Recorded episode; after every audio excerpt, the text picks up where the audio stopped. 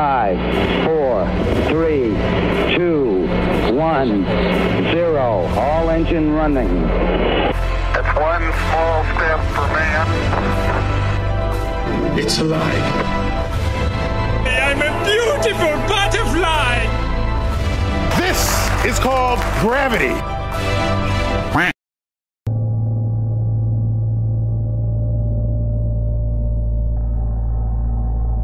Sejam bem-vindos ao Quark Podcast. Hoje, dia 13 de agosto, sexta-feira 13, episódio especial. Reza a lenda que na noite do dia 13, da sexta-feira, espíritos acordam e vagueiam pelas ruas da cidade, assombram todos os cantos e procuram suas vítimas. E dessas lendas, a mais famosa delas talvez seja a de um ser misterioso e sombrio que espreita por todos os cantos em busca de suas vítimas, que podem até mesmo convidá-lo a entrar em suas casas, para no primeiro momento de descuido pular em seu pescoço e sugar a sua vida.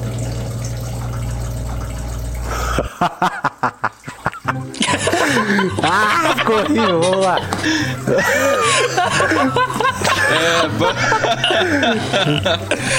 Começa aí, começa aí já. Agora começa aí, Não, agora é não, o podcast.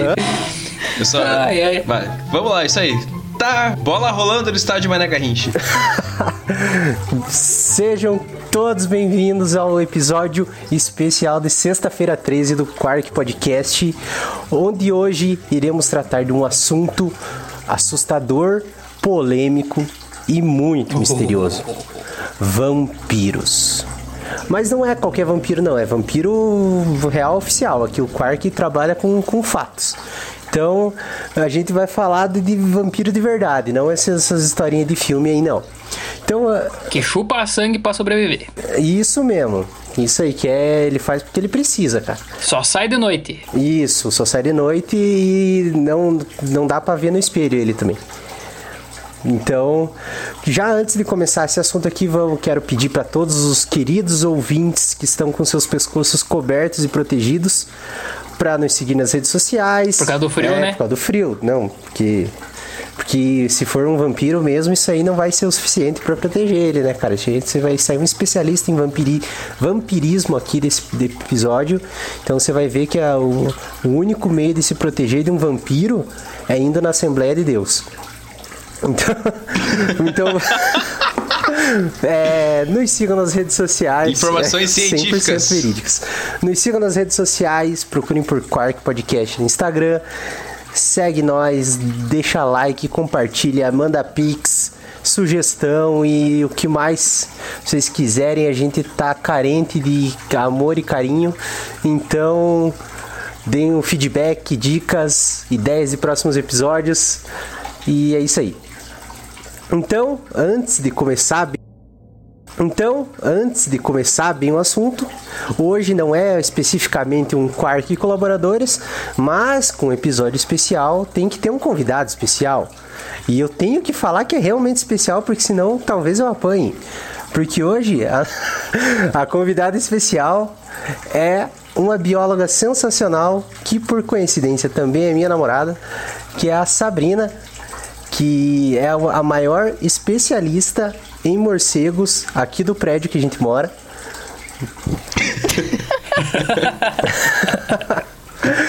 Dá oi pra turma.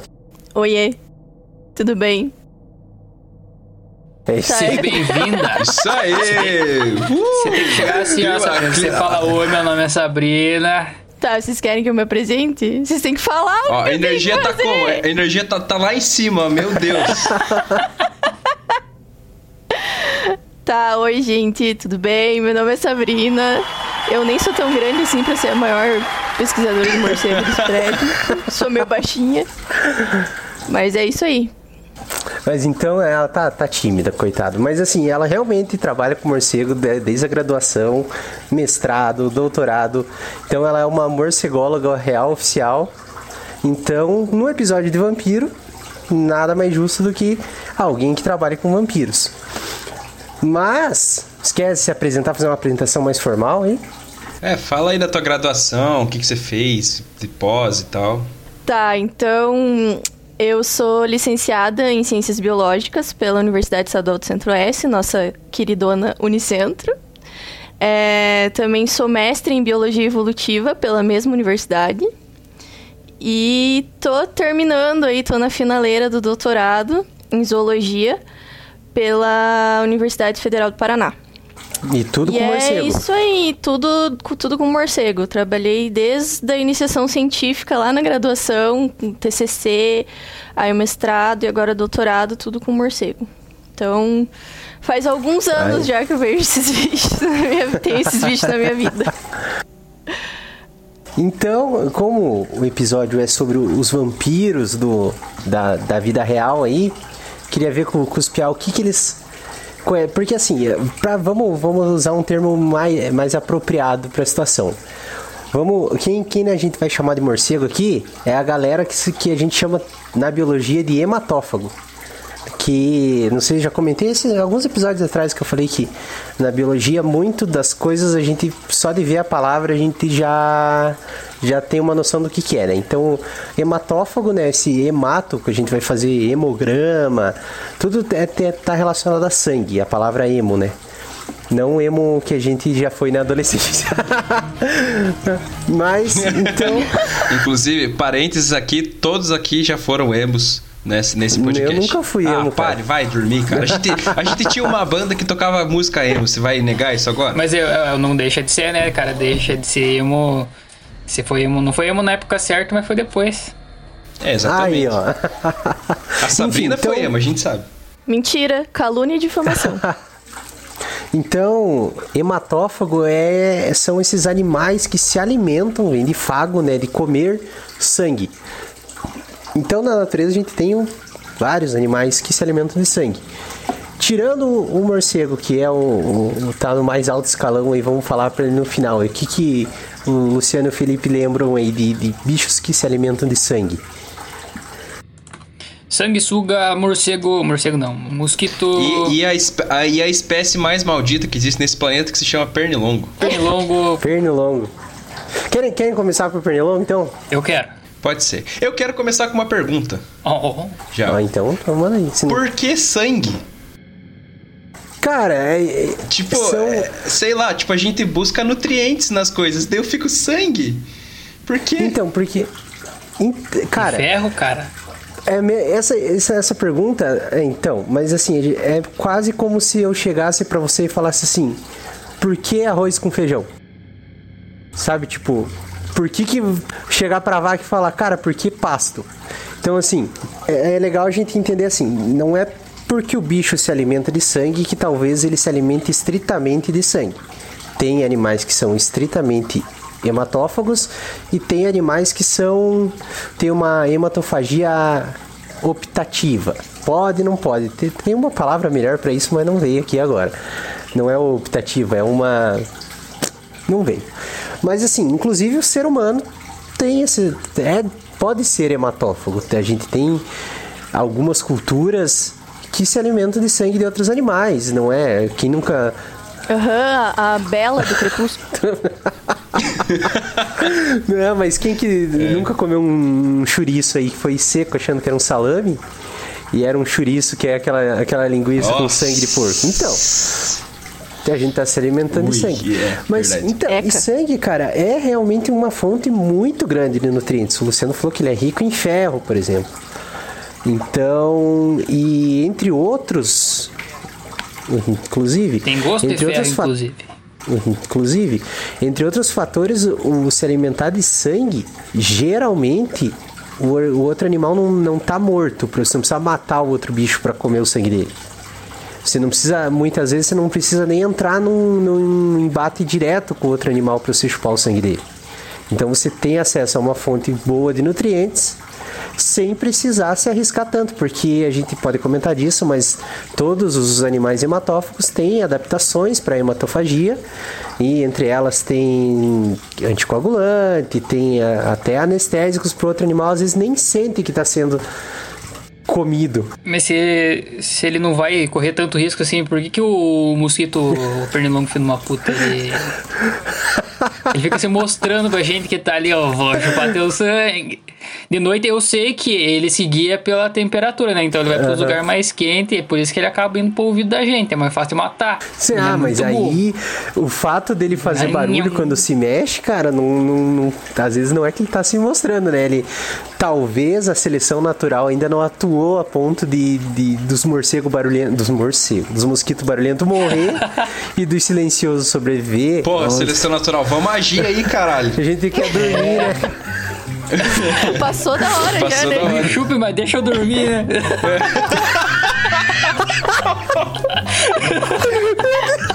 Não. Ô, cara, se levar pro lado Você não errado. falou isso, cara. Ah, não. Ah, não. Você falou totalmente errado. Bota o. Lembrando que isso aqui ainda é um podcast sobre ciência. Nossa, o cara mirou num lugar e acertou no Nossa. outro, velho. Então, Ai, vamos ai, se ai. recompor aqui depois dessa mesmo. Mas então é isso, cara. Então o, o sangue é uma fonte de nutriente, é também um nicho não tão explorado, então às vezes você não tem tanta competição por esse- essa fonte de nutriente. E apesar de, de você estar quase parasitando, você está roubando nutriente de outro animal, geralmente você não tem um confronto direto com esse animal. Então é uma fonte de nutriente com um prejuízo, você não tem o prejuízo da disputa de ter que matar outro animal para conseguir se alimentar dele. O fato do, do porquê sangue talvez seja por isso, sabe? Então, tipo, E acaba sendo uma vantagem, né? sim, É, tipo, de certa forma, uma vantagem evolutiva porque ele consegue o alimento dele sem tretar com ninguém. É, porque tudo, tudo na natureza vai ser uma questão de balanço, de custo e benefício. Então, os animais que rumam para um caminho que o custo é muito mais alto que o benefício, como a gente já cansou de falar na questão da seleção natural, provavelmente eles vão morrer. E, então, vai tudo sendo aprimorado. Então, tudo, tudo por mais por mais que você ache que o pernilongo é inútil, ele tem alguma função, ele está inserido em algum nicho e por isso que ele está aí até hoje. Senão, se ele fosse tão inútil assim, se ele fosse tão ineficiente assim, ele também não ia estar aí porque já teria dado fim nele, né, cara?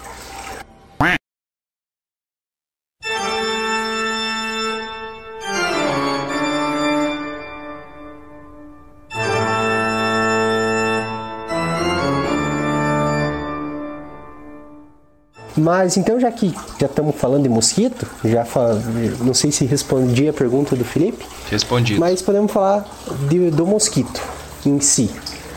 Primeiro que a maioria dos hematófagos, a grande maioria, são invertebrados. A gente tem pouquíssimos vertebrados que se alimentam de sangue. Mas, além da maioria ser invertebrado, ainda tem uma predominância aí dos artrópodes, que são esses animais com braços articulados, pernas articuladas, né?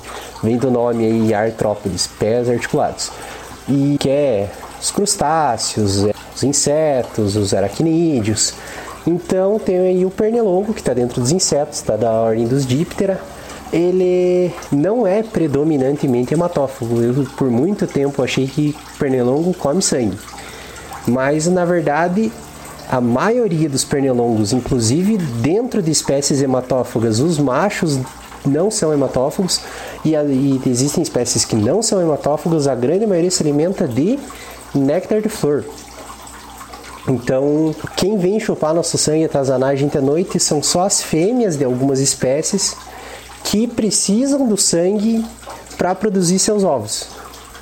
Então, no período reprodutivo, elas precisam chupar sangue para ter esse excesso de nutrientes que o sangue traz, para ela, ela gastar isso na produção dos seus filhotes. Então, esse aí acho que é o, o primeiro, o vampiro mais popular aí que a gente conhece, que é o pernilongo, e a, a gente não precisa sair matando todo o pernilongo achando que ele vai chupar o nosso sangue, porque ele não, não é todo pernilongo, é só as fêmeas, e, e ainda assim eles conseguem incomodar, ainda sendo tão pouco tão, tão nichado assim, eles ainda enchem muito saco. E eles têm diversas adaptações para chupar o sangue da gente.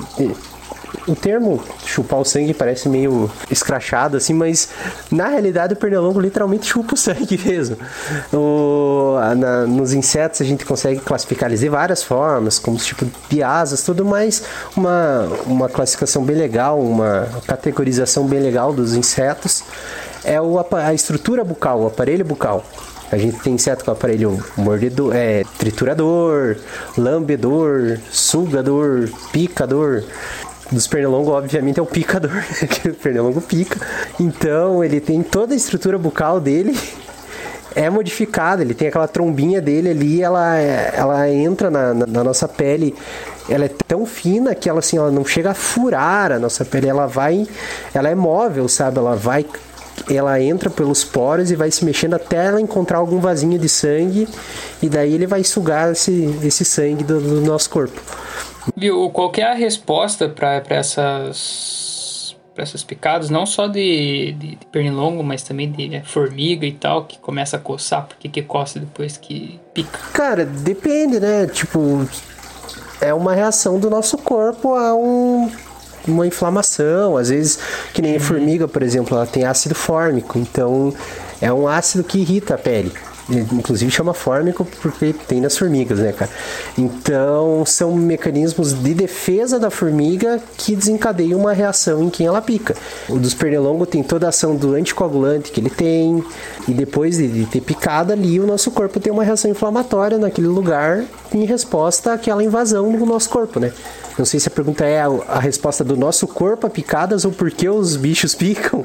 Não, não, não. Por que, que, eu- como é, por que, que coça, né? Só Ah, então que é um, pode ser por causa de alguma enzima, por causa de algum ácido, por causa de alguma substância, pode ser só pelo fato de ter algo furado na tua pele, uma Então é uma reação do próprio corpo, não é o bicho que deixa o negócio. depende. No caso da, da, da formiga, pode ser o ácido fórmico que faz isso. Assim, não, não tenho a resposta exata disso, mas a gente pode especular que pode ser o ácido da formiga que causa essa reação, mas pode não ser a intenção da formiga, o objetivo dela causar essa reação, mas causa, sabe? No final das contas, causa. Então tem vários, várias hipóteses que podem, vários cenários que podem Bem, no fim acontecer. é o que faz a gente perceber que ele tá ali, né? É, então, justamente porque dentre essas adaptações do pernilongo, do pernilongo, por exemplo, tem, esses, tem várias coisas que fazem com que a gente às vezes nem perceba que ele está picando a gente. As substâncias anestésicas, tem as substâncias anticoagulantes que fazem o sangue fluir melhor para ele conseguir ingerir mais sangue em menos tempo. Então, conseguir até ingerir, às vezes o sangue coagula, ele não consegue ingerir sangue. Então, são adaptações que permitem ele se alimentar de sangue. Se eu não me engano, tem uma. Tem um. Eu não sei se é uma enzima ou o que, eu acho que é uma enzima que chama estamina, não tem? Que ela é liberada É. durante o processo inflamatório. Isso. Tá aí por isso que a gente, a gente tem um antialérgico que chama estamin. É, por que é o causa antihistamínico. antihistamínico. Então, o é isso. é, Eu não sei o que, que é a estamina, se é um, uma enzima, o que, que. Isso eu não sei, mas ela é um dos das substâncias que desencadeia a reação alérgica. Por isso do, do antihistamínico. E ele e acho que o nosso corpo produz isso por, por causa dessas picadas e tal. Mas o tirando o pernilongo aí que Histamina é uma amina biogênica vasodilatadora envolvida em processos bioquímicos e respostas imunológicas. Aí, ó. Perfeito, cara. Quem, quem sou eu pra criticar o Google, né, cara? É o Wikipédia, cara. As pessoas falam mal da Wikipédia sem saber. Aí. Mas então, ó, temos aí nosso primeiro vampiro da natureza aí, que, que é o pernilongo.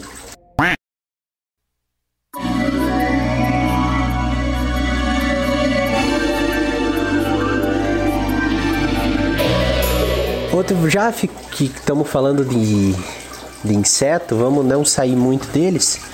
A gente tem, por exemplo, piolho. Piolho é um, é um inseto que se alimenta de sangue. E olha, se for pensar na questão do inseto, a gente tem outros, por exemplo, o- alguns percevejos, o barbeiro, sabe que, que é o vetor da, da doença, doença de Chagas. Ele é um animal que se alimenta de sangue também, um hematófago. Ele tem é, essa questão do aparelho bucal que a gente comentou. Os percevejos eles são da ordem dos hemíptera. Todos os hemíptera têm aparelho bucal sugador. Então, Sabe aqueles fede-fede que aparece na casa, cafofo, que às vezes aparece em casa?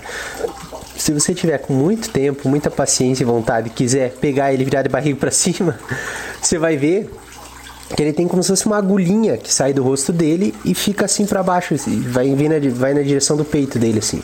Essa agulhinha É, ele estica para fora, que é o é esse é literalmente uma agulha, é o, o aparelho sugador dele. Então, a maioria se alimenta de sangue, não todos, né, mas no caso do barbeiro, por exemplo. Mas ele é sugador, não é picador? Não, ele é sugador daí. Tem diferenças anatômicas do, do aparelho bucal sugador para o aparelho bucal picador. Mas o barbeiro, por exemplo, ele se alimenta de sangue. E já que estamos falando de barbeiro, já falando de pernilongo, podia ter comentado disso, é a questão de, de serem vetores de doenças também. Porque como eles estão entrando em contato direto com o sangue dos outros animais, inclusive no caso do ser humano, é uma via muito fácil de você, de você no caso de uma doença entrar no seu corpo. Então, às vezes até por questões evolutivas, porque assim, a doença parece algo não vivo se você pensar na doença em si, mas geralmente as doenças, geralmente não, assim, as doenças são causadas por seres vivos. Tipo, a a doença de Chagas é pelo meu Deus, eu não lembro das minhas aulas de parasitologia, mas ela é um tripanossoma, é a tripanossoma, não, Cruzi, é, não é? tripanossoma, Tripanossoma cruzi. cruzi. Isso aí. Ai, então, a doença é causada por um tripanossoma que já esqueci o que que ele é? É um protozoário. Protozoário flagelado. É, vamos lá. Então, por exemplo, o, a doença de Chagas, que é a transmitida pelo barbeiro, na verdade, ela não é propriamente transmitida pelo barbeiro, ela é causada pelo tripanossoma, que sabemos agora que é um protozoário. Então, já que ela vem de um organismo vivo, do, do tripanossoma, a gente tem toda aquela questão de evolução envolvida. Então, essa associação do tripanossoma com o barbeiro pode ter total relação com o fato do barbeiro se alimentar de sangue humano, humano no caso, ou de outros animais, mas ficando na parte humana, se alimentar do sangue humano, porque como o barbeiro vai lá e tem contato direto com o sangue, ele facilita a entrada do tripanossoma na corrente sanguínea humana. Então, eles têm uma relação muito estrita. Então, geralmente, animais hematófagos vão ser vetores de doenças, porque eles estão em contato com o sangue de outros animais e que essa, esses organismos causadores dessas doenças às vezes precisam entrar pela, na corrente sanguínea desses animais para se desenvolver. Então, a seleção atu- na- natural atuou essas pressões seletivas para que houvesse essa relação entre o hematófago e o causador da doença estarem associados por causa do hábito alimentar do hematófago, que traz essa vantagem pro pro, causa, pro causador da doença. Então, no caso de mosquito, eles são vetores de várias doenças, tem malária, febre amarela, dengue, muito pelo fato deles se alimentarem de sangue, eles possibilitaram a evolução desses vetores de doença, desses vírus, desses. é, às vezes são vírus, são bactérias, são protozoários. Então, é, a gente vai ver muito disso, que hematófagos geralmente trazem com eles algumas doenças. Então, no caso do barbeiro, tem a famosa doença de Chagas, que tipo a, a infecção do, da doença de Chagas é bem, bem engraçada porque o barbeiro suga tanto sangue da pessoa que ele acaba pressionando o intestino de tanto sangue que ele ingere, ele caga na cara da pessoa, ali no, na pele da pessoa, e quando ele sai dali, ele deixa um cocô de um lado, o buraco do outro, o buraco onde ele enfiou a, seu aparelho bucal. E a gente se mexe, acaba jogando as fezes com, com os ovinhos do tripanossoma para dentro do- da ferida e a gente tem doença de Chagas. Que bicho desgraçado, cara. Filho da puta, né? Ele come e caga no mesmo lugar e aí. É. Infecta. Come e caga. Por... Não, é, é- só, só não é pior que o Oxiurus, né, cara? Cara, o Oxiurus é um bicho lazarento que ele, a única função da vida desse bicho, cara, é fazer as pessoas coçar o cu, mano. eu, eu nunca vi um. O, o Oxiurus é lazarento. Mas então aí, ó, já tem. Eu falei que piolho também é, é, é hematófago, ele tem todo. Não é todos os piolhos são hematófagos, nem todos são estritamente hematófagos, mas a grande maioria são hematófagos. Essa- parte dos insetos, eles têm muito hematófagos. Inclusive, eu tava, eu lembro que eu já tinha visto em algum lugar, daí eu tive que ir um pouco atrás porque eu vi bem por cima. Tem um, eu não sei se é um gênero ou algumas espécies de um gênero de mariposa que é hematófaga. Hematófaga. Hematófaga. Isso. Falei errado na primeira vez. Então, tipo, é uma mariposa, velho. Não é um bichinho pequenininho igual um pernilongo. Tá que o barbeiro também não é tão pequeno, mas, porra, é uma fucking mariposa que, teoricamente, Lepidoptera tem aparelho bucal lambedor. Os nomes dos aparelhos bucal são muito bons, né? Picador, sugador, lambedor. mas... Daí eu Não caio fui- nessas gafas e vocês, não me colaboram, né? Mas. Mas assim. Geralmente eles têm aparelho bucal lambedor, porque elas se alimentam de, de néctar, elas lambem as flores. Mas essa- essas espécies de Lepidoptera hematófaga, elas têm adaptações nessa, no aparelho bucal e elas sugam sangue, cara. Só que assim, não é um aparelho bucal bonitinho que vai fazer uma picadinha que você não vai sentir ela entra arregaçando, cara, porque a estrutura bucal dela é tota- totalmente diferente. E isso é assustador, cara. Ela deixa umas feridonas onde ela, ela pica. Não sei se ela pica, porque ela não tem um aparelho picador, mas onde ela. vamos chamar, vamos falar que ela pica. E o que é, que é engraçado dessa, dessas mariposas aí é que no caso delas é ao contrário dos pernilongos.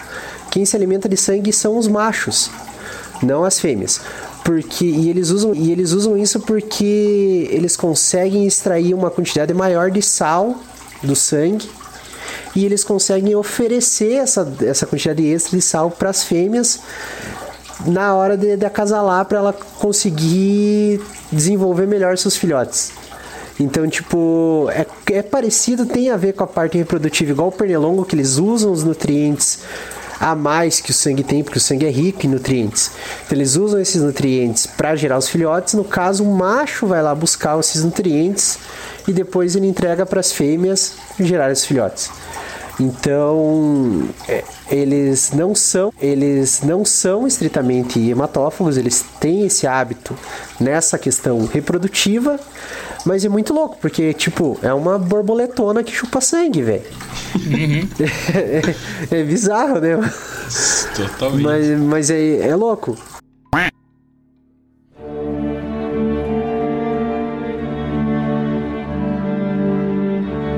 Ainda dentro do, dos artrópodos, outro cara que é, que é um vampirão aí da, do reino animal, que esse daí eu sei que a Sabrina conhece bem, são, são os... Caralho, fugiu o nome, velho. São os carrapatos, velho. Nossa, eu tava, tava pensando no bicho que sumiu. Mas o- os carrapatos, eles já, já não são. Eles não. Carrapato não é inseto, ele é um aracnídeo. Então ele tá. Bem na real, ele é bem aparentado com os ácaros. Então o carrapato é tipo um ácaro que se alimenta de sangue. E esse aí a Sabrina conhece bem porque nos campos de morcego, Carrapato é o bicho do demônio. cara, carrapato Nunca vi, é cara. porque eles sugam sangue, né? eles se grudam na- na- no, no- no seu hospedeiro. Ele não, chega, ele não chega a ser um parasita por causa que ele precisa dos hospedeiros pra se sobreviver? Cara, muito. É, dá pra considerar, porque é complicado as terminologias de, de o que, que é parasitismo, o que, que é comensalismo, o que, que é predação. Porque assim. Às vezes você. O parasitismo, eu não vou saber a definição exata agora de cabeça, mas ela tem relação com você pegar nutrientes do hospedeiro sem matar ele. Você mantém ele vivo enquanto você rouba um pouco de nutrientes do, do seu hospedeiro. Então, a gente, cons- a gente cons- é, chega em, em transições de, uma coisa para outra que fica bem abstrato. Por exemplo, assim, g- a grama, por exemplo. A grama, ela, apesar de, de ser, a gente às vezes não parar para pensar nisso, ela tem indivíduos, igual uma planta, a gente tem uma orquídea, então a gente tem uma grama. Apesar de estar meio misturado os indivíduos de gramas, eles têm separações. E uma vaca que vai lá e come um pedaço dessa grama, ela não está talvez predando a grama, ela pode estar, sei lá, parasitando a grama. Porque ela não mata a grama, mas ela tá tirando nutrientes dela. Então são. Depende da, da, da interpretação do negócio. Complexo. É, mas assim, a gente pode considerar muitos dos hematófagos como parasitas. Tipo, o carrapato, por exemplo, ele eh, fica mais fácil a gente pensar nele como parasita porque ele gruda no cara e fica lá se alimentando, sabe? Então fica mais fácil a gente pensar nele como parasita. Se você vê, né? É. é, porque é, a Sabrina sabe, porque às vezes você tira o carrapato e fica só a boquinha do carrapato presa ali. Ah, nossa. E isso fica meses, meses coçando. Meses, sério. Meu Deus. Eu peguei uma infestação de carrapato uma vez em um campo que eu fui e eu fiquei assim, sem mentira, uns 4, 5 meses me coçando. Que horrível. Não tinha o que fizesse parar. É o- Eu acordava à É o noite. famoso mico. Eu acordava à noite, eu tava sentada na cama coçando meus pés. Era absurdo, assim, absurdo. O pior é saber que é a boca de um bicho. É. Tá ali coçando, cara. Acho que. É horrível. Que coisa horrível. É, Meu e assim, Deus. porque se fosse o bicho, por exemplo, você, sei lá, passa querosene na perna, você mata o bicho. Mas é- às vezes é só o aparelho bucal dele que tá grudado ali. E não tem como você, você não enxerga pra você pegar com a pinça e tirar, sabe? É, o McQueen, né? O McQueen é muito pequeno. É o filhote, né? Filhote de, de carrapato. Então você nem enxerga quase ele, assim. Quando você pega, você já automaticamente coça, você já matou ele, já foi embora. Mas a boquinha, a boquinha dele ainda tá ali. E isso fica meses coçando, sabe? Aí, você nem viu o bicho. coçar, você não chegou choro, nem a ver o, o bicho que tava ali, sabe? Então é, é bem complicado, assim. Aí tem algumas coisas que falam que pode ajudar a diminuir um pouco, né? Essa coceira, tem sabonete, os famosos matacura lá, que pode ajudar e tal. Mas assim, cara, não resolve. Isso daí vai ficar coçando muito tempo, muito tempo. Eu tenho um professor que fala que a única coisa boa que resolve pra carrapato é caco de telha. Pra você ficar o dia inteiro coçando. Porque não tem o que fazer. Nossa, é. E carrapato também tá associado a várias doenças aí, que nem o, o micuim, se não me engano, a gente- é o filhote do carrapato estrela, que tem a, a, a febre maculosa, que é uma doença bem séria e que é transmitida pelo carrapato também. Então, é muito comum os hematófagos estarem associados à doença. Do, dos que eu lembre agora do- dos artrópodes aí, porque aracnídeo também é artrópode, esses aí são os principais vampirões da natureza. Mas que o Luciano falou lá no começo, tem o, o que o nome já diz, né, que é o sanguessuga. Esse aí é o, é o clássico sugador de sangue. Esse, esse é muito esquisito. É tipo uma lesma, né, mano? Então, cara, falar pra você que ele é uma minhoca, velho. É uma Ele é, minhoca. um, é o, a, o sanguessuga ele é um anelídeo. E se não me engano, ele é da ó, classe, ordem, acho que é classe Irudine. Não sei se é classe, mas ele é um, um do o clado dele é o taxon do Irudine. Eles são, ele é, tá muito mais perto de minhoca do que de, de, de lesma, né? As lesmas são da parte dos moluscos, lá do gastrópode e tal. Então, mas ele é um bicho assim, Ok. Não é estritamente hematófago, muitos são hematófagos, mas eles também podem ser predadores e tal, eles podem ser predadores e hematófagos, mas eles têm esses acho que é um dos bichos que mais popular, que tem várias adaptações para sugar sangue. Se eu não me engano, eles conseguem sugar até cinco vezes o volume do corpo deles de sangue, tipo, eles aumentam um monte de tamanho de tanto sangue que eles sugam. E eles têm adaptações de, de anticoagulante, de anestésico, para o animal não sentir e tal. E eles são, foram usados e ainda são usados na medicina, né? Como, como, como agente anticoagulante, porque quando ele. Não sei se antigamente ele era usado para isso, né? Hoje em dia, na medicina alternativa, eles usam sanguessuga, por exemplo, porque a substância anticoagulante que ela tem, quando ela está se alimentando, acaba entrando na sua corrente sanguínea também. Então não é uma coisa local, caiu na corrente sanguínea, foi pro corpo inteiro. Então, se você tem problema de circulação na perna, você coloca sanguessugas ali, elas vão se alimentar um pouco do seu sangue, mas esse co- anticoagulante que ela solta na, na tua sanguínea faz com que o sangue circule melhor naquela região, porque o sangue fica mais, mais fino, né? Não sei se é o termo correto, mas é o que a gente chama popularmente de afinar o sangue. En- Então o sangue circula melhor e daí eles auxiliam nessa circulação. Tem vários agentes anticoagulantes usados na medicina na parte química mesmo, né? Não que são produzidos substâncias anticoagulantes, mas na medicina alternativa você tem esse anticoagulante natural das sanguessugas aí que então e não sei se a Sabrina sabe, mas que eu saiba, a sanguessuga não é vetor de doença nenhuma. Não sei se existe alguma doença que pode ser transmitida por sanguessuga. Que eu saiba, eu acho que não. Eu acho que não. Então, é, achamos um vampiro menos do mal aí na história. Isso é mais tranquilinho. É, esse daí é mais de boa. Mas é, é, é assustador também, cara, porque ele não é um bicho bonito, né? Não, é bem esquisitão. Eu falei, parece simbionte.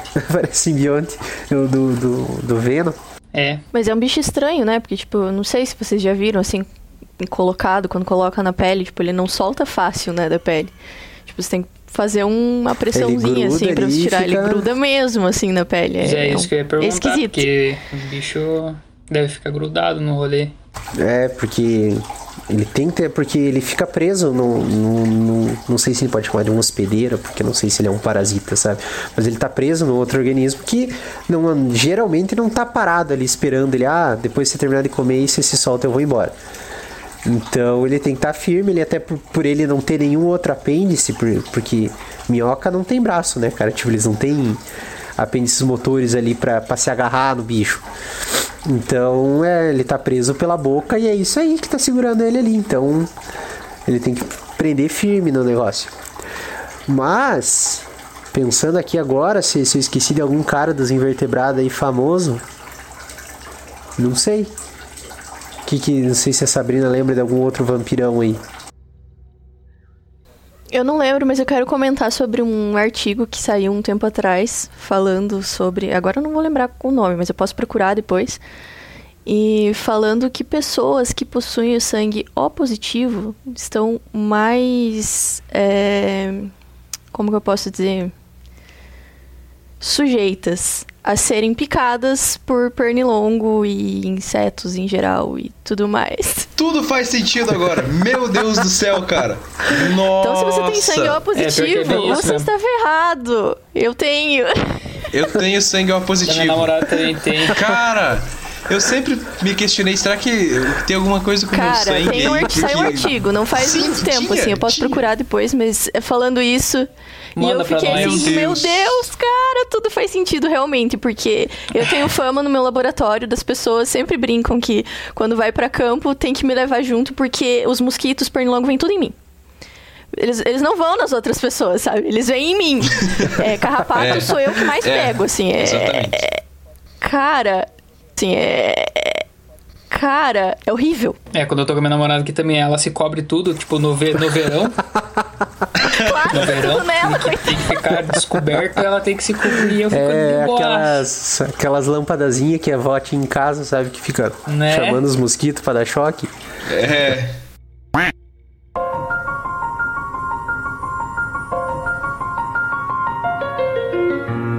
Mas eu acho que a- agora a gente já pode passar para os vertebrados que antes de a gente chegar no, no- no famoso morcego, no, no- no- no famoso a- na- na- no representante máximo do vampiro, eu vi, eu acabei lendo alguma coisa que não lembro se eu vi de outros vertebrados assim que, que se alimentam de sangue propriamente dito, mas eu vi que tem um tentilhão, cara, um passarinho, uma ave que se alimenta de sangue, mano. Tentilhão é aqueles famosos. É, que. Ah, ah, eu podia ser chato agora e falar que nah, não sei se é passarinho, porque nem toda ave é Ah lá, pássaro ah lá o biólogo mas chato todo lá. pássaro é ave, Ah lá mas o vamos chamar de lá. passarinho. Ah, os biólogos. Ai, meu Deus. Mas é, vamos lá, é um passarinho que se alimenta de sangue, cara. Ele vai em outros, em outros animais maiores e outras, até em outras aves e faz ali um furinho na- nas costas do bicho e, se- e se alimenta do sangue dele. E eu não lembro agora o nome certinho, deixa eu ver se eu acho aqui. É, cara, o nome comum dele a princípio é tentilhão vampiro, hein, cara. Ô, louco! Cara tem sobrenome vampiro, cara. Então, isso explica muita coisa. E assim, a galera não, não, não estudou a fundo ainda esse bicho, mas os pesquisadores acham que a- as suas vítimas ali, elas geralmente não reagem. A ele tá chupando o sangue dela, não é chupando, né? Tá se alimentando do sangue dela. Nossa, ele come ferida, mano. Não, não é nem por causa disso. Porque comer ferida não, não é ser hematófago, porque você não tá se alimentando do sangue. Você tá se alimentando de tecido, de carne. Hum. Então o que ele faz, ele. Tipo os urubu e os É, caras ele lá. lambe o sangue mesmo. É que passarinho não tem nem bico, é, não tem beiço pra sugar, chupar um sangue, tá ligado? Aham, Mas ele faz um furinho e lambe o sangue e, e o que a galera acha é, é que o, o hospedeiro ali, a vítima dele, acha que ele tá catando ectoparasita, sabe? Que, que tem aquela- aquelas paradas do- dos passarinhos que, que comem as coisas que estão no, no elefante, na boca do jacaré. Esses negócios têm essas relações de, de, de ave com outros animais, então eles acham que talvez o, o bicho acha que tá acha que tá que, o, que a ave ele tá tirando os ectoparasitas, mas na verdade ele tá se alimentando do sangue dele ali, cara. Eu achei isso muito louco, porque eu nunca tinha eu vi agora na- nas minhas super pesquisas pra esse episódio que, que rolava essa parada em ave também, cara. Eu não é conhecia. louco. Loucura, mano. Eu não fazia ideia. É, eu, t- também não, não tava ligado. Mas agora chegamos no, no motivo principal desse episódio rolar na sexta-feira 13. Então, na verdade, a gente tem mais um, né? Mais uma espécie aí que vocês não estão ligados que também é Ih, vampiro, rapaz. cara. E... E é uma espécie que, além Quem que é? disso, eles são capazes de transformar é, pessoas em vampiros por hipnose. Que são os vampiristas quânticos, cara. Cara, esse, esse aí é verdade, velho. Achei que era o Temer. É, não, não, não, mas o Temer, o Temer não é quântico. O Temer é clássico. O Temer é vampirista clássico. Temer Newtoniana. O Temer não é vampirista quântico. Não, cara, eu é acabei de ver aqui. Eu, eu- procurei. né, eu sou um cara muito curioso, né? Eu procurei vampirista quântico aqui. E daí, eu, a primeira coisa, né? Christian Cardoso, hipnose para virar vampiro. Ah, esse é o famoso. Hipnose, viu? Aí, ó. Não, esse. Cara, esse aí é o. Eu acho que ele só não é mais vampiro do que o Temer. Porque o Temer, eu acho que o Temer é o Drácula mesmo, tá ligado? É. Mas. Tirando essas duas entidades aí, o, o vampirista quântico e o vampirista clássico, a gente tem os famosos morcegos, e é nesse momento que eu me retiro, porque eu não sei nada de morcego comparado com, o que a, com a experiência da Sabrina, então. Eu também não sei nada, eu só sei que de- lá no, no Kaique, quando eles abriam a caixa d'água pra limpar, saía vários morcegos. Ai, que delícia, hein? E o, Era- legal era é que era a caixa d'água, né, cara? E a Sabrina indo pro mato pro- procurar morcego, né, cara? Tipo, era não, só é ir no Kaique. assim, Pois cara. é. É sempre assim. Era só ah, ir no bebedor do Kaique ali. A galera acha os morcegos na- nas casas e eu vou pro mato procurar e não pego nada. Só pega É. Miquim. Sempre. é, mico eu pego bastante. É, isso eu pego bastante. Mas, cara, eu vim aqui apenas para defendê-los, tá? Esses bichos são extremamente injustiçados e eu vim defendê-los. Porque, assim, vamos, vamos começar assim que. Primeiro, a gente tem mais ou menos, assim, né? Sempre tá descobrindo espécie nova, mas a gente tem mais ou menos 1.400 espécies de morcego no mundo. E dessas 1.400 espécies, mais ou menos, a gente tem três espécies de morcego hematófago. Nossa! Só três. É muito pouco. E aí a galera toda leva fama por causa de três espécies. Viu? Mas é, é- é- a má fama dele é por causa da raiva, alguma coisa assim, né? Porque assim como os outros, eles passam, eles são capazes de passar doença ou não. Cara, isso é meio subjetivo, porque assim, qualquer é, animal silvestre tá é, pode estar sujeito a carregar, digamos assim, né, o vírus da raiva. Na verdade, assim, só me inter- interrompendo, qualquer vertebrado terrestre pode ter raiva. Sim, isso aí. Qualquer bicho quase pode ter o vírus da raiva ou pode ter a doença da raiva. Inclusive outros morcegos que não são hematófagos, sabe? Podem carregar o vírus da raiva. Mas, assim, para que você consiga, né?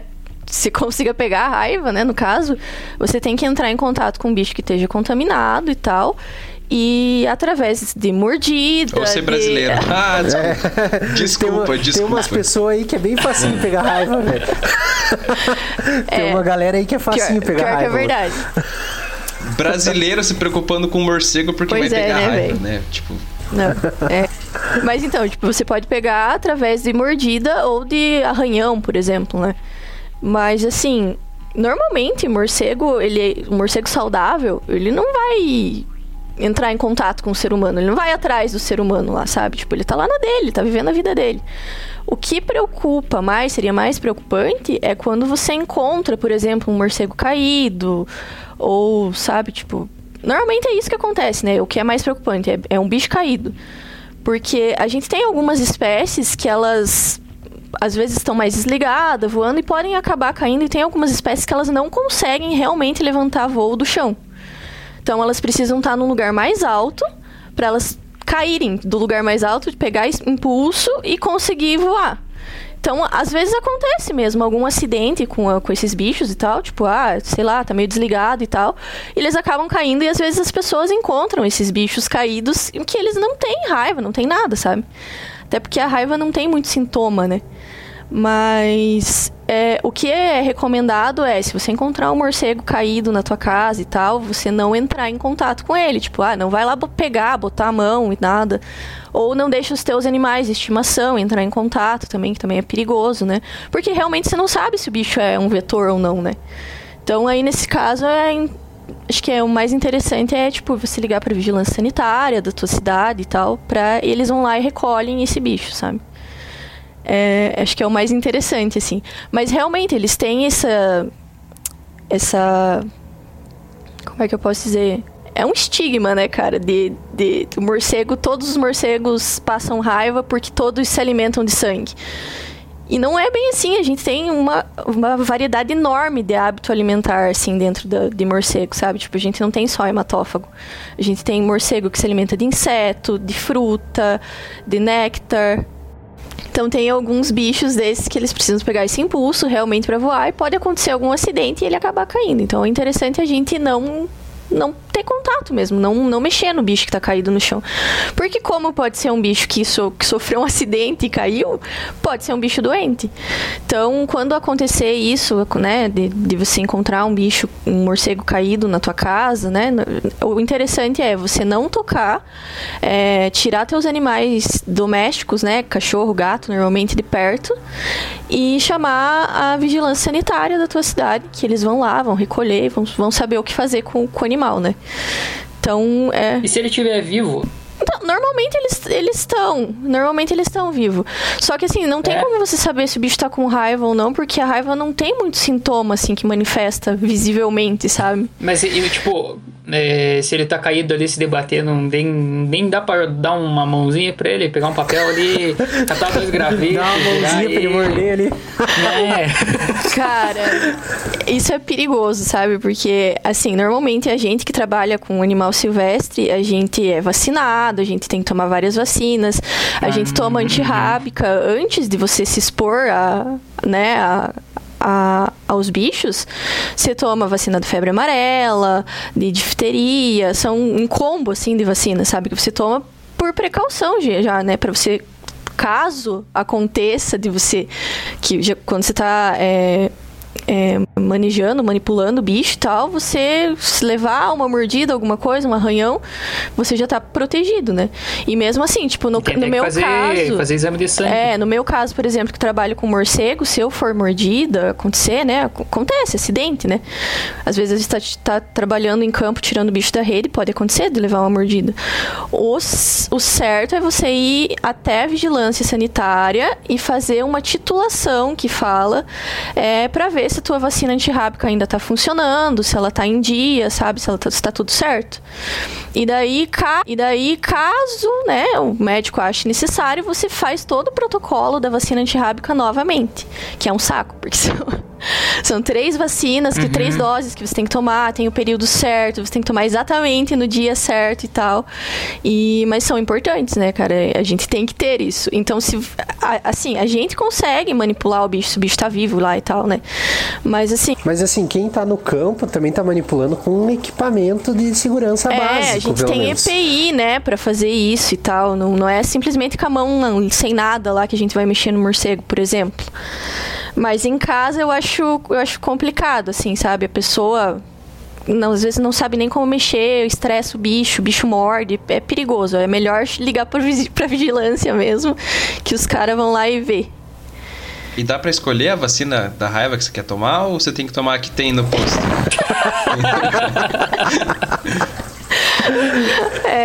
Qual que é a marca dessa vacina aí? Então, né? Então. Viu? É, mas você falou que, que vai que você tá em campo e o bicho te ataca, mas qual que seria o... Não que ele te ataque, mas que ele, você seja mordido. Qual que seria o motivo, a motivação dele te, te morder? Ele- Ah, estresse, só, né? Só por ser o alimento dele mesmo ou... Não, assim, é que assim, a gente trabalha. Quando a gente trabalha com morcego em campo, a gente é, monta. é, chama redes de neblina, né? Uma rede muito, uma malha muito fina, assim. E a gente estende essa rede no, no no meio do mato é, em corredores de voo. Normalmente os morcegos eles utilizam tipo trilha, estrada para voar, porque é mais fácil, né? Não tem obstáculo, então ele- eles aproveitam esses espaços. Então a gente normalmente é, fecha de ponta a ponta esse corredor de voo e os bichos é, eles acabam caindo na, na rede, né? Então, o que que acontece? Ele- Eles são animais que eles ecolocalizam, né? É, Enquanto eles estão forrageando, enquanto eles estão procurando alimento e tal. E, normalmente, os bichos que caem na rede é os que estão com a ecolocalização mais desligada, assim, sabe? Tipo, ele não usa a ecolocalização dele no talo o tempo inteiro. Isso gasta energia. Mas é, é os que estão mais desavisados, assim, e tal. A ecolocalização tá mais baixa, mais fraca. Eles acabam caindo na rede. E aí, a gente faz vários estudos com eles, né? Então, a gente precisa tirar esses animais da rede, né? Tem que manipular. E eles ficam estressados, né? Eles caíram na rede do nada, estavam voando, Entendi. pf, puf, né? Bateu a cara lá, se enrolam na rede e tudo. Então a gente usa luva é, de couro, de raspa, né? Que chama luva de raspa, pra manipular esses bichos. Luva de látex também, né? Pra não ter contato nenhum com eles. Tanto pra gente não pegar nada, como pra gente não passar nada pra eles também. E aí a gente vai manipulando e tirando esse animal da rede. E muitas vezes o bicho tá brabo, ele tá estressado, ele quer sair dali, ele não quer ficar ali, né? E acaba, às vezes, de- enquanto você tá manipulando, pode acontecer um arranhão, uma mordida, alguma coisa assim. Mas não é porque ele quer me comer, entendeu? Mas não é porque ele quer me comer, entendeu? É, tipo, É, são tipo, uma todos, qualquer morcego dele. pode te morder, né? Ah, tá. Não só, Todos. não, Não só os hematófagos. Não só os sim, hematófagos. sim. E assim, tipo, a gente. Eu já, já ouvi falar disso em algum lugar, mas eu não, não me aprofundei muito na, na motivação e tal. Mas qual que é a importância ecológica dos morcegos? Eu sei que tem. Tem, eles têm, acho que um. Tipo assim, você não pode sair. Eles não dá pra sair matando morcego por aí. Tipo, que nem a abelha tem uma função, o sapo tem uma função. O morcego tem uma função, tipo, ecológica para um ecossistema, assim. Que, digamos, se eles forem extintos, vai ser um problemaço.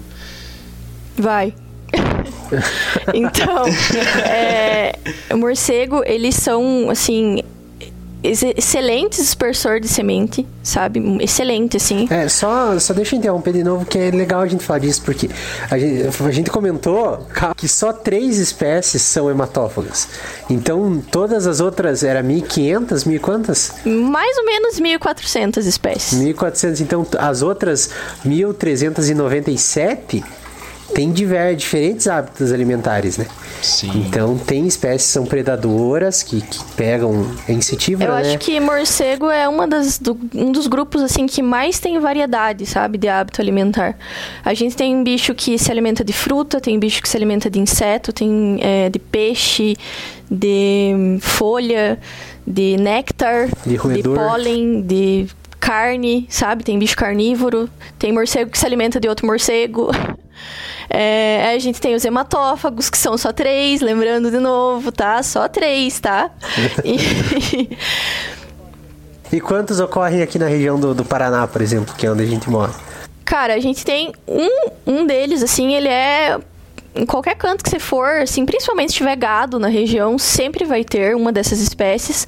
A outra é um pouco, uma das outras é um pouco mais difícil de encontrar e tem uma que é bem rara, assim. É dif- é- elas ocorrem no país Mas pode inteiro. Aham, é, você Aham. pode encontrar as três. Mas tem uma que é muito, muito rara, assim, é difícil da gente encontrar. Aí tem uma que é muito abundante e tem uma que é menos abundante e é rara. Então, mas a gente encontra as três no país inteiro. Mas então, voltando para essa questão ecológica aí, que do, do morcego. Então, eles são extremamente importantes em dispersão de semente. Inclusive, tem alguns estudos que falam que foi feito alguns experimentos e tal. De, você chega, o experimento é em laboratório, né? Então, você captura o bicho no, no mato, leva ele para laboratório, deixa ele é, como se fosse um cativeiro, alguma coisa assim, né? Uma gaiola. E você alimenta ele com fruta e espera ele defecar. E normalmente sai praticamente só semente, né, nesse cocô. E aí você pega isso daí que ele defecou e planta de volta. E, tipo, a planta sai mil vezes melhor do que ela era antes. Então, ela passando pelo trato digestivo dele. Putz, faz sentido. Vou contar. Conta então. Vou contar. No, no Don't Starve, Don't Starve Together, os, os morcegos eles cagam e dá pra usar de fertilizante, cara. E é por isso. vendo? Tá é vendo? por isso. Aí, ó, a arte imitando a vida. a vida Muito imitando a... bom. Não, a arte É, imitando a cara. vida. Tem muita fruta que vocês comem que é polinizada por morcego, que, que também que vocês nem fazem ideia, tipo banana, pitanga. Você quer dizer cagada por morcego, né? É, cara. Não, Não, polinizada. polinizada. Eles são ótimos Ah, tá. polinizadores também. Então tem várias coisas que a gente Uhum. come que ah, algumas coisas são exclusivamente morcego que poliniza. Sabe? Não tem a, a questão da tequila, por exemplo? Tem a questão da tequila que é. No... Tá, o que aconteceu foi o seguinte: a planta que é feita a tequila chama agave. E aí lá no México a galera plantava agave para fazer tequila exclusivamente, né? E eles não esperavam a- o agave florescer. Eles simplesmente plantavam, chegavam num tamanho lá, eles pegavam, cortavam e iam fazer. Levavam fazer tequila. E aí começou que não começou mais nascer o agave suficiente para a produção de tequila. E daí esse pesquisador, né, o Rodrigo Medellín, ele começou a fazer uma educação ambiental ali com aquela galera e falar: olha, gente, tem uma espécie de morcego que ela é polinizador de agave.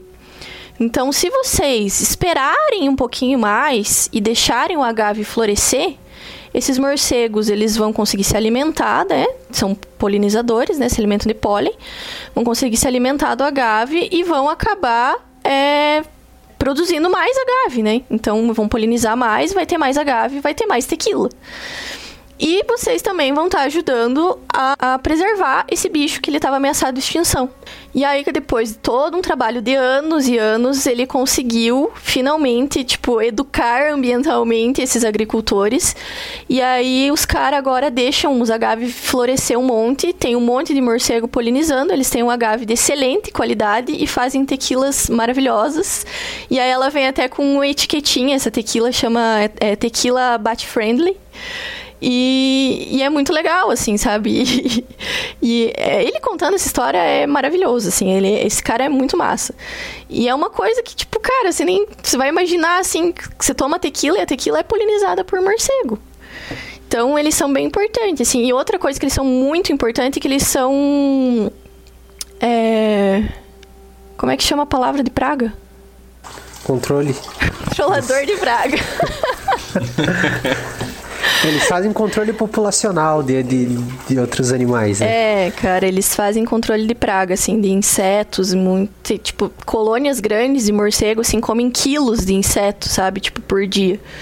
Então, é um controle Não precisa de muito bom, né? Sim, ó. sim. Então, eles são, são bem importantes, assim, ecologicamente. Mas ah, voltando pra parte do, do morcego vampirão, o que eu acho engraçado é que assim, primeiro, eles não sugam sangue, né? Não, eles não sugam sangue. Isso daí é puro, pura lenda urbana. Eles lambem o sangue. Então, eles têm os caninos Tipo passarinho. Tipo passarinho. Eles têm os caninos e os incisi- incisivos bem afiados, assim. E aí, é, essa subfamília, né, desses três espécies, eles têm um apêndice nasal que nas outras espécies a gente chama de folha nasal, mas o deles não é em formato de folha, é em formato de ferradura. Mas eles têm alguns, tipo, sensores térmicos nesse, nesse apêndice nasal. Então eles conseguem detectar áreas do bicho que são mais vascularizadas, sabe? Para se alimentar. Então, por exemplo, uma espécie se alimenta é, predominantemente de gado, cavalo, porco, mamífero de porte grande, assim. Anta, esses bichos. Então, eles não chegam nem pousando, não chegam nem pousando no bicho direto, eles não, eles pousam no chão. E esses bichos andam muito bem, assim, eles têm uns bração comprido e tal, polegar grandão, assim, eles andam e eles sobem no animal procurando essa região mais vascularizada. Normalmente, assim, bicho de porte grande é tipo um pouco para cima do casco, por ali. E aí eles, com esses incisivos que eles têm bem afiados, eles rasgam a pele ali, ali do bicho. E aí na língua, né, na saliva, eles têm tanto um anestésico, que o bicho normalmente nem sente que o morcego tá ali, e como eles têm anti anticoagulante também. Então aí eles rasgam e eles têm um beicinho, a boca deles é em formato de V, assim, sabe? O, o beicinho de baixo, assim, o lábio de baixo. Aí eles encaixam nesse corte que eles fizeram, essa boquinha ali, e começam a lamber. Faz tipo um copinho com o beijo. Faz um copinho com o beijo, isso aí. Os caras nem chupam nada, cara. Eles só lambem o sangue ali, daí o anticoagulante agindo, né? Ele fica o tempo que ele precisa ali se alimentando. E aquilo ali tá escorrendo normal, né? Não coagula. E daí ele levanta dali, sai andando e vai embora. Uma, uma história que eu acho muito legal de morcego é que além de, dessa, dessa parada deles serem do, de vampiro e tal, tem uma coisa, não sei, pessoal que escuta a gente, mas a gente é do interior do Paraná, Guarapuava não é uma cidade tão grande e eu ainda sou mais do interior ainda. Então eu sempre ouvi muita história da, das bruxas que vêm fazer trança na crina do cavalo que não sei se vocês já ouviram essas histórias aí, que à noite vem as bruxas pra embolar a trança do cavalo, pra fazer. É, ah, era o saci, embolar. Né? Ah, o saci também, que vem dar nó na crina é, do cavalo, vem fazer trança. No... Eu sabia do saci que é, dava nó da, na das crina bruxas do também. cavalo. E geralmente esses, essas maçarocas na, na crina do cavalo é os morcegos que fazem, né? Porque... É, eles sobem e vão andando por ali, por exemplo, né? Na crina eles sobem, enquanto eles estão subindo, eles sobem na crina e acabam enrolando e fazendo esse nó mesmo. Mas a galera falava que era o Saci, né? O bicho amanhecia cheio de nó na crina, falava, ah, o Saci passou por aqui essa noite e tal. Mas era os morcegos se alimentando. Era só morcego se alimentando. Mas esse papo aí fica pro, pro, pro do, do Dia das Bruxas, né? Aí, ó, vamos fazer um... É. Esse vai ser massa. Desmistificando mas, mas, cara, então os morcegos eles têm essa, essa fama de vampiro clássico. Eu até acho engraçado, porque se você vê um morcego hematófago, ele não tem aqueles dentinhos de vampiro mesmo, ele é, é bem diferente os dentes dele, que ele, acho que é o Desmodas, não se posso estar falando merda porque é morcego, não sei nada. Mas os dentão da frente deles, que, que é bem grandão assim, né? É, o incisivo, que é bem grande e pontudo. E é para dentro, assim, o, o, dente, sabe? Tipo, é, é uma faquinha, assim, é uma ponta, assim, os incisivos. O canino nem é tão, tão proeminente, assim, não é tão, tão amostra. Igual... Mas... E assim, tipo, eu, eu, eu acho que pode acontecer de um, de um morcego hematófago ser alimentado de sangue humano, com, não é impossível, deve ser muito possível, inclusive, mas o, o, o que eu sei é que o, o principal alimento do morcego hematófago é sangue de, de outros animais, de gado, de cavalo. Aves. a, então, assim. Até porque é difícil um morcego chegar num ser humano, né? Sim, é. Assim, numa região urbana eu acho bem complicado o morcego chegar, entrar é. numa casa e tal. Mas a gente sabe que o Brasil é gigantesco. Tem galera que Sim. vive em casa de madeira no meio do mato, que talvez tenha um morcego casa no forro. De barro. É. Então, assim, pode rolar. E tem realmente o perigo de um morcego hematófago transmitir raiva, como tem o perigo de um cachorro transmitir raiva. Mas, hum. assim, não é só você não precisa sair matando o morcego porque vai pegar raiva se o bicho não te morder. Ele não vai te passar raiva, então ele só vai te morder se você for mexer com ele.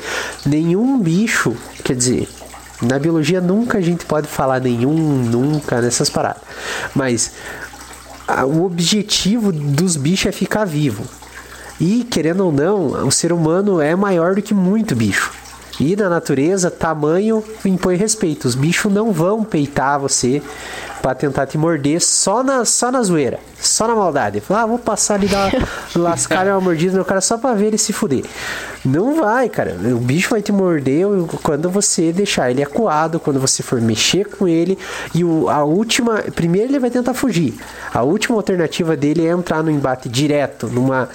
num confronto, numa. como é que chama? Numa relação antagonista, que ele vai tentar te peitar mesmo.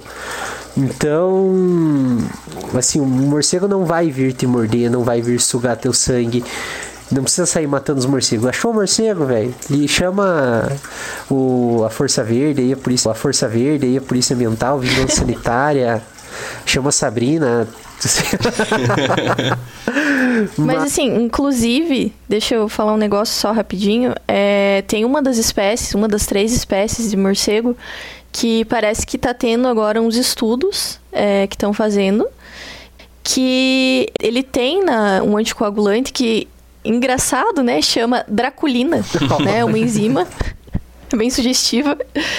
E aí ela ajuda a dissolver trombócito, sabe? Então ela tá ajudando a, a, a tratar doenças vasculares.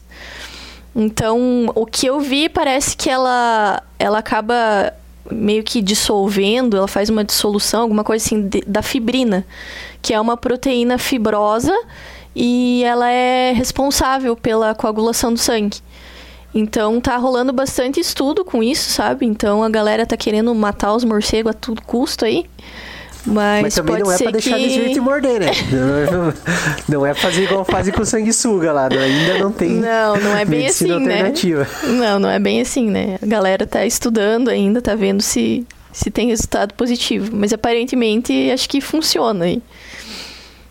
Mas isso é muito louco, porque o, o principal símbolo dos vampiros, que é o morcego, na real tem uma porcentagem ínfima de morcego que realmente se alimenta de sangue, né? É, mas imagine também se fosse pernilongo, o símbolo do vampiro. É, Não ia vender. É, se os caras não iam. A capa não ia ser uma, uma capona preta, ia ser duas capas de papel celofane transparente, assim. É,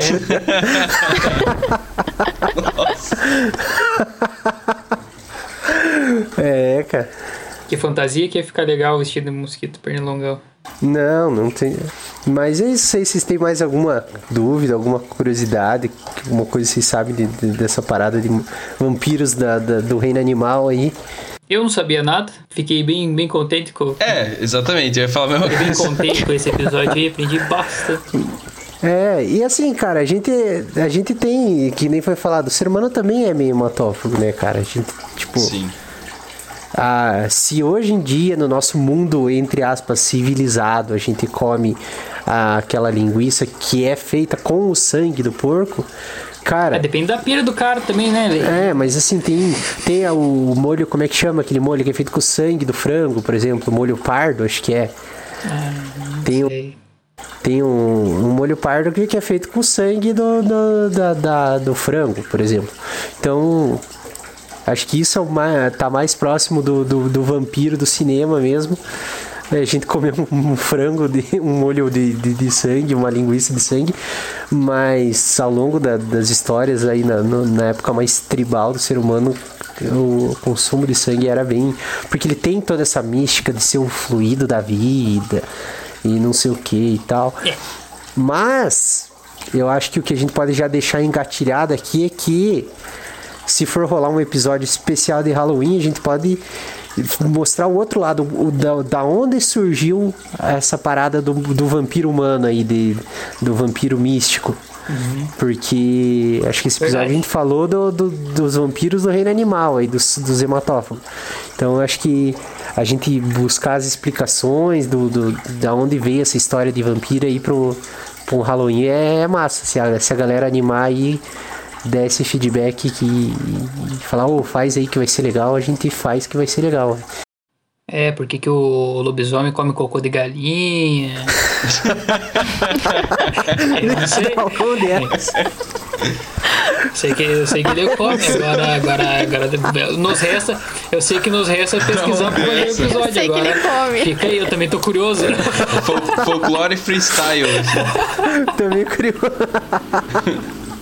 Olha, agora você acabou de me deixando curioso também, velho. Primeiro que eu nem sabia que ele comia. Agora eu quero saber o porquê que ele come.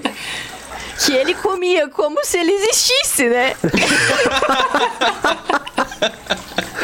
Olha, É verdade. todo, toda, toda quaresma na minha cidade aparecia lobisomem, velho. Então, não sei, cara. E os cocô da galinha sumia. Acho que essa é a prova cabal de que É, existe lobisomem.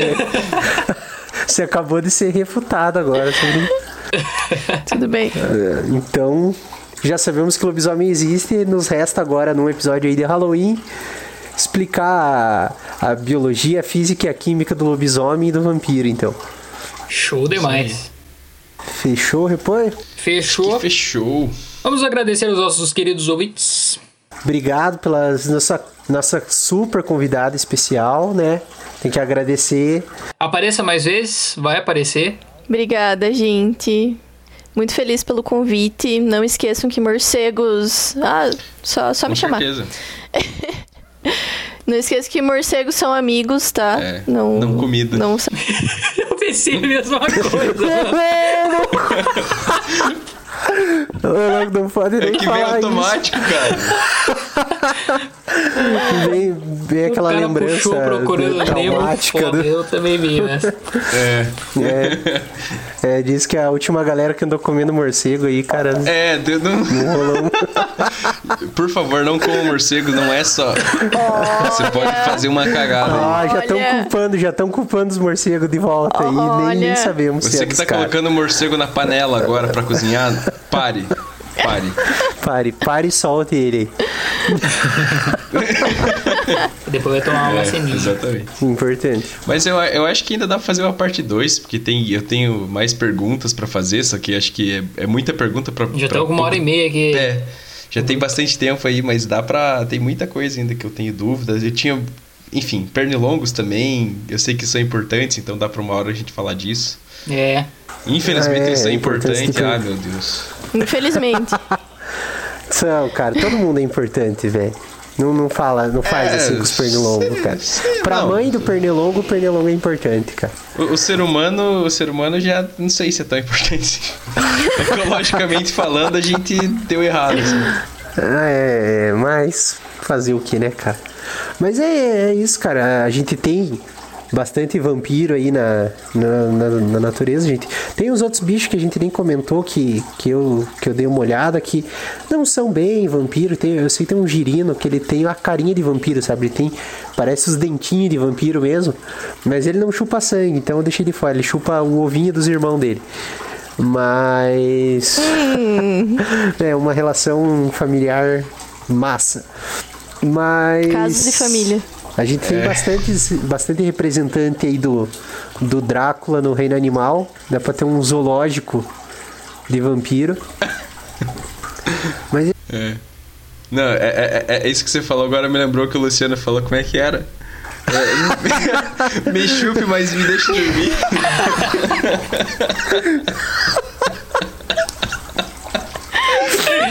Me vai chupa, acabar. acabou o episódio agora, velho. É isso aí. Esse foi a essa- finalização. Fique com esse, esse- esse recadinho especial. Isso aí. Tchau! tchau.